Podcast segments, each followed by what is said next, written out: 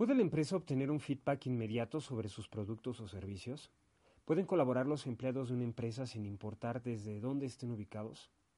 ¿Saben los futuros clientes lo que representa la empresa de la cual van a consumir? En Coworking Café tenemos algunas ideas.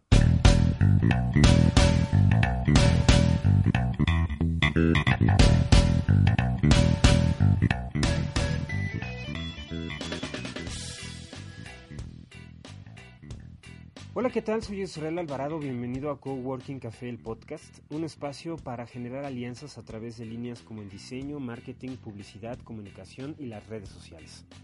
Puedes escribir tus casos, dudas y sugerencias a contacto arroba vía Twitter en arroba y alvaradonet y en las redes sociales que quedan en la descripción. Quiero mandar un saludo a todos los empresarios que nos acompañan a las Napkin Nights y comparten con nosotros cada martes su visión de la gestión empresarial. Si te gusta este podcast, recuerda puntuarlo con estrellas y compartirlo. Deja tus comentarios y construyamos una red de colaboradores. El tema de hoy, las redes sociales y las estrategias de negociación.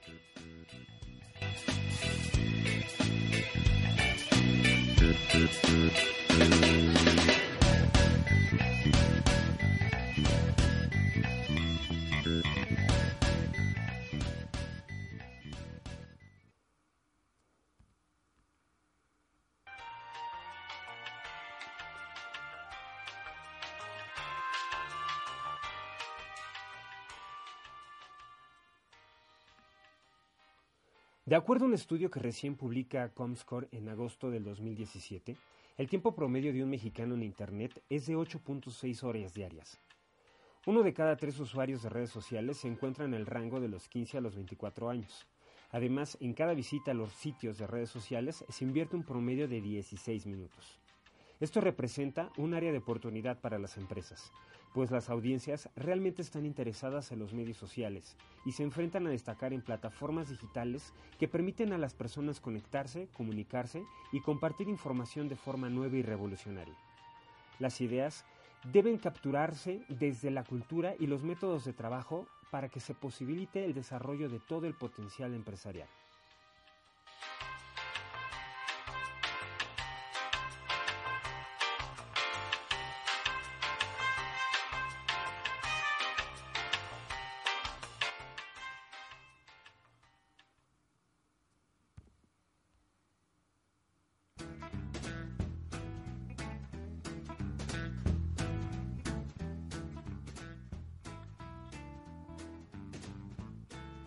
Ahora todas las empresas quieren tener presencia en las redes sociales. Pero para estar partícipe en este universo es necesario tener una estrategia de negocio que establezca metas medibles para verificar el rendimiento de acciones. Entre los elementos a considerar para estar preparado en redes sociales se deben de considerar estos puntos. Antecedentes de negociación. Al momento de realizar contactos empresariales y reclutar futuros socios o colaboradores, ya puedes verificar el perfil de la persona con la que estás hablando. De ahí la importancia de la marca personal, porque en el mundo de la Internet, tanto las organizaciones como las personas deberán actuar con precaución para asegurarse de que están tratando con alguien de confianza. Alianzas de colaboración. Las redes son tecnologías que fomentan el trabajo en equipo y la colaboración desde diferentes puntos del planeta. El uso de las redes va a seguir aumentando cada día y los equipos de trabajo se van a dispersar y se va a fortalecer el valor de la marca. La gestión de conocimiento. Encontrar formas innovadoras y creativas de la visibilidad de la productividad al transmitir información en fotos, videos, GIFs, los productos digitales con los cuales vamos a generar ese engagement con nuestros clientes. Compromiso con el equipo de trabajo. Las redes sociales permiten mantener a los empleados en conexión con la visión y la visión de la empresa implicar intelectual y emocionalmente al equipo con su trabajo. Y por último y sumamente importante, las relaciones públicas en el manejo de crisis. Cualquiera puede dar opiniones que manchen la reputación de una empresa en una red social y puede tornarse una verdad absoluta.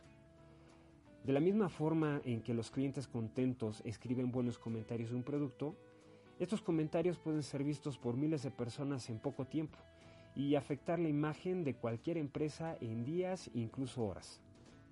¿Cómo protegernos ante esta situación? La recomendación es afrontarlo con calma y honestidad. hacer aclaraciones, proponer alternativas y saber ofrecer disculpas.